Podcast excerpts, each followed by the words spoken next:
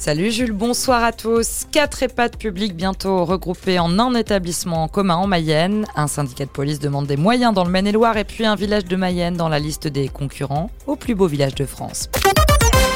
Un établissement commun pour regrouper les quatre EHPAD publics du pays de Cran. C'est le projet de la communauté de communes au 1er janvier 2024 avec l'ARS et le département pour pérenniser et rénover les quatre établissements de Cossé-le-Vivien, Méral, Ballot et Saint-Saturnin-du-Limay.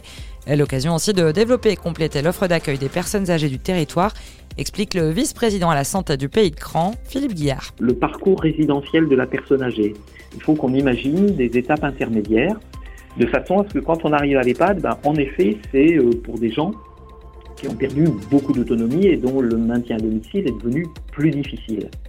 Ça suppose que nos EHPAD puissent proposer de l'accueil de jour, de l'accueil de nuit, des parcours sur une quinzaine de jours, parce que à un moment ou un autre, la personne a besoin de plus d'accompagnement, mais souhaite retourner chez elle. À un quartier d'accompagnement à la vie partagée est aussi en projet avec des logements individuels, un accompagnement social et des activités de prévention de la dépendance.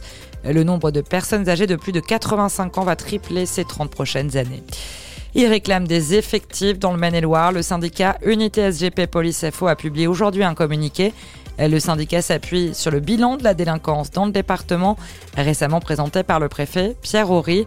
Un bilan inquiétant avec une augmentation des faits de délinquance de 8,7%. Pour le syndicat, il est urgent d'augmenter les moyens de la police pour traiter ces affaires. La décision du tribunal de commerce de Marseille est tombée. L'enseigne de chaussures San Marina vient d'être placée en liquidation judiciaire. Aucune offre de reprise recevable n'a été retenue pour ce groupe qui emploie plus de 600 salariés dans 160 magasins en France. D'ailleurs, les trois magasins de chaussures et de sacs à ranger et celui de Laval ont baissé le rideau définitivement samedi. Dans l'actualité également, Bruno Le Maire se veut rassurant. L'inflation devrait commencer à baisser en France d'ici l'été. Déclaration du ministre de l'économie avec encore quelques incertitudes, notamment en raison de la guerre en Ukraine. Le ciel risque d'être un peu orangé. Un nuage de poussière venant du Sahara va traverser les pays de la Loire ces prochaines heures. C'est mercredi qu'il sera le plus visible. L'épisode de poussière pourrait également s'accompagner de particules et se déposer au sol ou bien sur le pare-brise des voitures.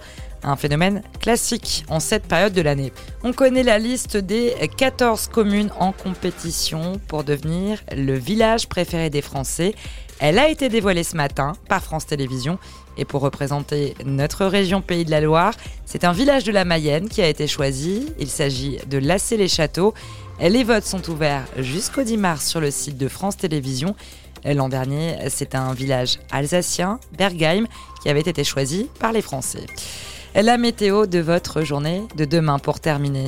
On se lèvera sous la brume, une brume qui peinera à se dissiper pour laisser la place à un ciel qui alternera entre nuages et éclaircies. Il fera de 4 à 5 degrés le matin et de 12 à 13 l'après-midi. Voilà pour l'essentiel de l'actualité. Bonne soirée sur Oxygène avec Jules.